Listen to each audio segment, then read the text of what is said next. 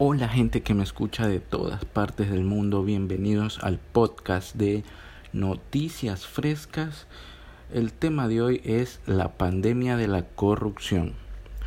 El Ecuador, al igual que muchos o casi todos, o mejor dicho, todos los países del mundo, no está libre de actos de corrupción, vandalismo, etc. Y no es algo de hace poco tiempo, sino de toda su historia prácticamente. Ha venido dándose por una mal llamada herencia de partidos políticos. Ejemplo, un partido político llega al poder, eh, con, gana la presidencia en las elecciones, hace obras como fachada, luego comete actos de corrupción por debajo de la mesa. Y las condenas no se cumplen o fugan. Cuando termina dicho periodo, si es que no sacan al gobierno antes, pues simplemente eso queda en la nada, con las arcas del país saqueado. Ese partido político pierde eh, presencia debido a los actos de corrupción y, que las personas se dan cuenta de eso. Luego, varios partidarios de esos eh, de ese partido de ese partido político decadiente saliente se unen a nuevos partidos políticos o ellos mismos forman otras organizaciones se lanzan a nuevas elecciones y logran llevar a un nuevo partido a la victoria. Y vuelve y se repite el ciclo. Pero realmente no es de buscar culpables, sino de cambiar esa estructura, esa mal llamada estructura de gobierno y de elecciones. claro, los cambios no son mágicos, va a necesitarse tiempo esfuerzo y verdaderas ganas de trabajar por el país. Lamentablemente nos persigue, una historia política muy decadente en la cual hemos perdido nuestra moneda nacional de hace muchos años. Eh, muchas familias se fueron a la quiebra y para aterrizar en los actuales momentos, al punto al que quiero llegar, eh, nosotros pensábamos que la pandemia era, pues bueno, el fondo, eh, el, la metástasis de, de todo lo que viene ocurriendo en el Ecuador. Los actos de corrupción que se venían destapando del anterior gobierno novedad, otro gobierno más con actos de corrupción, contratos por debajo de la mesa, sobornos. Eh, y pues bueno, pensábamos que era el fondo y que solo nos tocaba levantarnos. Pero lo peor es que detrás de todo eso, en medio de la pandemia, muchas autoridades pretendían aprovecharse de eso mediante una red de sobreprecios eh, eleva de, de los de las tarifas de consumo eléctrico. Y no sé pensaban que tal vez no los iban a fiscalizar que no iba a pasar nada un fulanito se va con la moza en un avión con millones de dólares y eso era solamente la punta del iceberg del iceberg. Son actos de corrupción que se venían investigando por parte de la fiscalía durante esta pandemia. Es lamentable porque ver que personas que estaban ejerciendo autoridad como prefectos, gobernadores, gerentes de hospitales, todos ellos eran parte de una red de puestos políticos y de favores pagados. Eh, el futuro en sí del Ecuador actualmente es incierto, dado todos los hechos que se vienen dando, eh, la falta de pagos de seguros del, de los jubilados del ejército, de la reducción de presupuesto a las universidades, de la precariedad del sistema educativo, que lo mejor era que se suspenda y que se reinicie el próximo año, de que muchos estudiantes no tienen el internet ni tampoco les ha llegado el material para sus estudios del actual año lectivo. Es totalmente irrisorio que los estudiantes tengan que subirse a un árbol para agarrar señal y así puedan estar eh, pendientes de sus clases virtuales en el mejor de los casos. Digo en el mejor de los casos porque esto no se cumple. La población estudiantil que realmente está en clases virtuales puede ser un, un 40% siendo optimista. Muchas de, de, de, los chicos, de los estudiantes que están en en la periferia de las ciudades, en los sitios más vulnerables, más pobres y en el sector rural realmente no cuentan ni con el internet ni con la tecnología necesaria necesaria para asistir a las clases virtuales. Como cereza del pastel prácticamente. Y a eso se le suma la falta de planificación porque las autoridades no han sabido lidiar, no han sabido lidiar con esta pandemia, no estaban preparados para algo así, tampoco para asumir el reto de clases virtuales y tampoco tenían planificación en lo más mínimo. O sea, ha sido un golpe total al pueblo principalmente porque nos cae una pandemia en primer lugar y durante la pandemia resulta que nos estaban saqueando. Y aún no se toman las medidas de seguridad correspondientes, dado que es algo ilógico que teniendo un país de más de 15 millones de habitantes, apenas se hayan hecho menos de 500.000 pruebas para el COVID, para el coronavirus.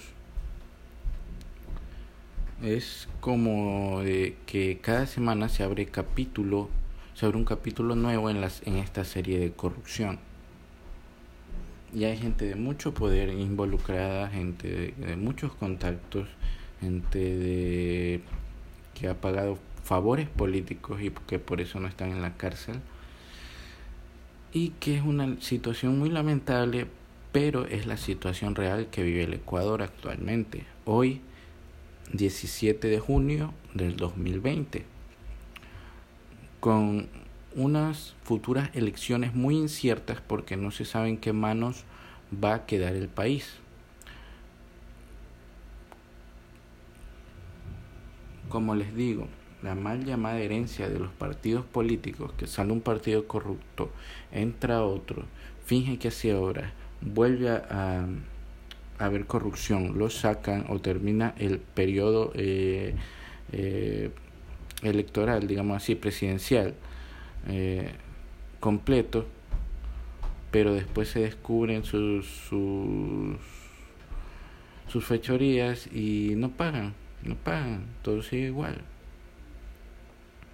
Es muy triste que actualmente sigan sucediendo ese tipo de cosas, pero pasan. La cuestión ahora es qué solución darle a esos acontecimientos. Sembrar bases de una sociedad más sólida y fuerte, que debería empezar por leyes más rígidas, que debería haber sanciones más fuertes, más fuertes y más años de cárcel para gente que se roba millones de dólares y compromete el futuro de muchas familias y de las vidas que lamentablemente ya se perdieron por falta de insumos, por falta de medicinas. Es eh, un problema que ya se venía dando en los hospitales porque normalmente se veían abarrotados en las partes de emergencia y con la pandemia obviamente terminó de colapsar porque la atención no era la mejor y pues bueno, ya se fue totalmente para el fondo. Como decía, leyes más rígidas, una reforma total, no solo para que los actuales paguen sus fechorías, su corrupción, sino que para evitar que futuros gobernantes hagan lo mismo y sobre todo, sobre todo para sembrar las bases de nuestra sociedad, de nuestra nueva sociedad,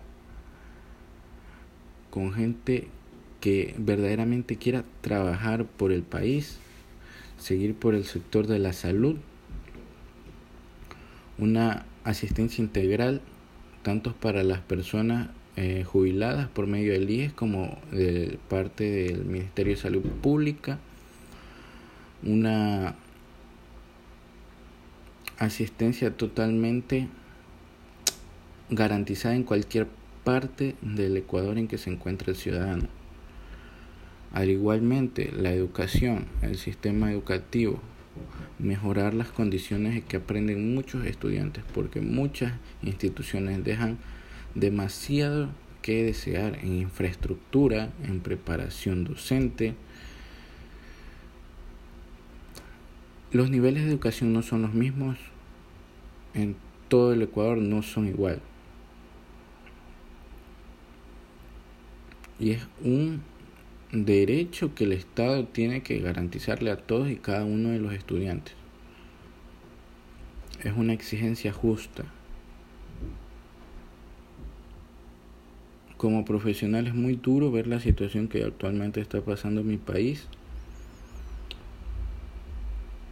Eh, es algo que viene arrastrando desde hace muchos años y es muy difícil, la verdad, muy, muy difícil ver eso.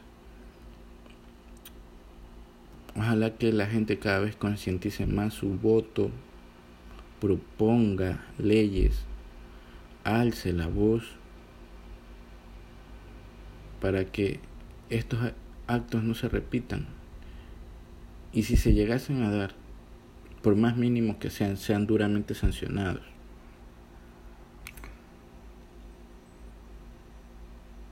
No podemos heredar un país así a nuestros hijos, a nuestros nietos. Tienen que cambiar las cosas. No pueden seguir igual. llevando profesionales eh, competentes a, a, los puestos clave del gobierno, gente preparada, gente que, que vaya a hacer un bien al país, que proponga muchas cosas nuevas y útiles para la población.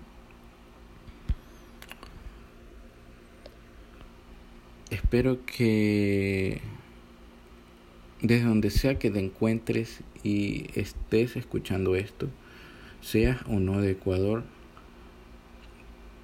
estudies, trabajes y te prepares en el ámbito que tú desees, pero lo hagas honestamente para ayudar a mejorar y a crecer a tu país,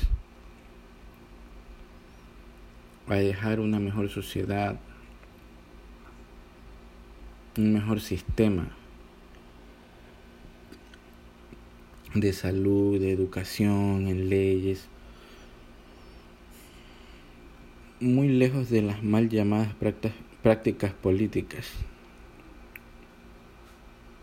Y si eres autoridad y estás escuchando esto, pues guía a los tuyos a hacer las cosas mejor para nuestro futuro con nuestros recursos.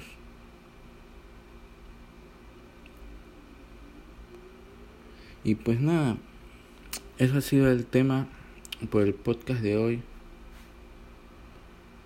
Espero te mantengas al tanto de lo que de lo que sucede en tu país. Seas un actor activo en todo sentido.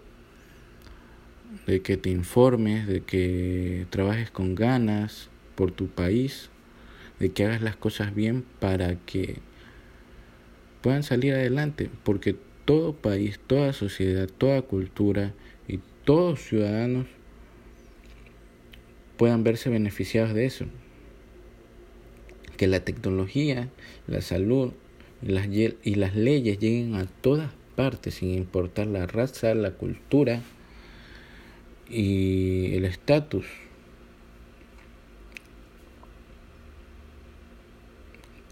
Eh, gracias por escucharme en un podcast más. Gracias por darme tu tiempo, por compartirlo.